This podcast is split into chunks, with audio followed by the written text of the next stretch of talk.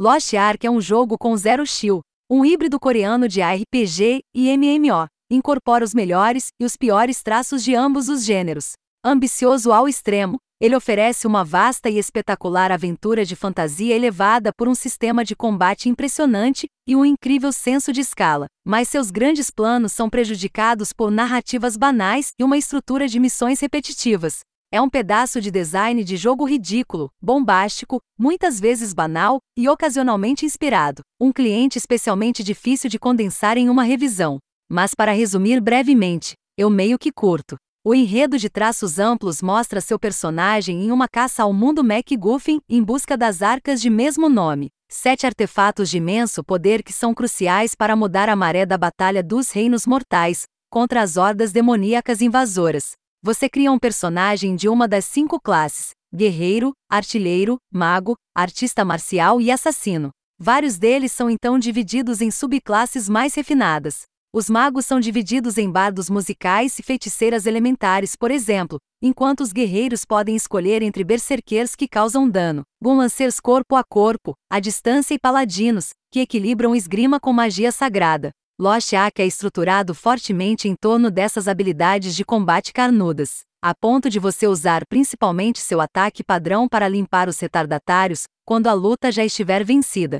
Seus poderes só se tornam mais impressionantes à medida que você sobe de nível também. Você desbloqueia novas habilidades de combate a cada poucos níveis até cerca de 40, enquanto cada nível fornece pontos de habilidade usados para refinar suas habilidades existentes, tornando os ataques mais rápidos, mais poderosos ou com efeitos mais duradouros. Com poderes de nível superior desbloqueados, eu gostava de abrir o combate com Wrath of God, um devastador ataque ao enviado de entrega especial dos céus. Então eu limparia quaisquer inimigos restantes com Flash Slash, um pouco desajeitado, onde seu paladino se move lentamente para frente, cortando o ar rapidamente como um cortador de grama blindado. Inicialmente, Lost Ark é uma experiência muito guiada. O mundo está dividido em vários continentes, eles próprios divididos em zonas diferentes. Essas zonas são projetadas para serem experimentadas em uma ordem específica, levando você pelo nariz através de uma série de missões principais e opcionais. É no mínimo rudimentar. Mas Lost Ark se safa com essa abordagem por dois motivos. Primeiro, as missões o empurram através de zonas com eficiência notável, os objetivos não são apenas claros e diretos, você geralmente os completa com um NPC diferente daquele que atribuiu a missão. Isso ajuda a manter o impulso e minimizar o retrocesso, além de fornecer um fluxo constante de recompensas, como moedas e novas armas e armaduras.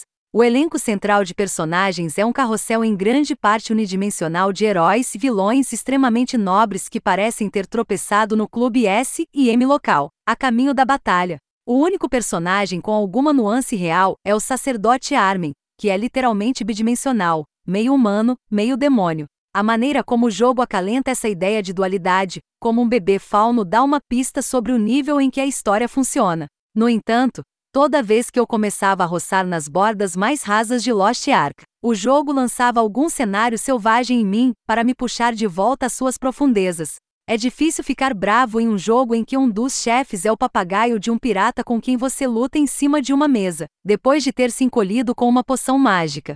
O combate por si só é motivo suficiente para dar uma chance a Lost Ark, e sua escala ridícula e muitas tangentes estranhas conseguem superar sua narrativa plana e missões pelos números. Não é bem um clássico, mas eu me diverti muito vendo ele tentar ser um.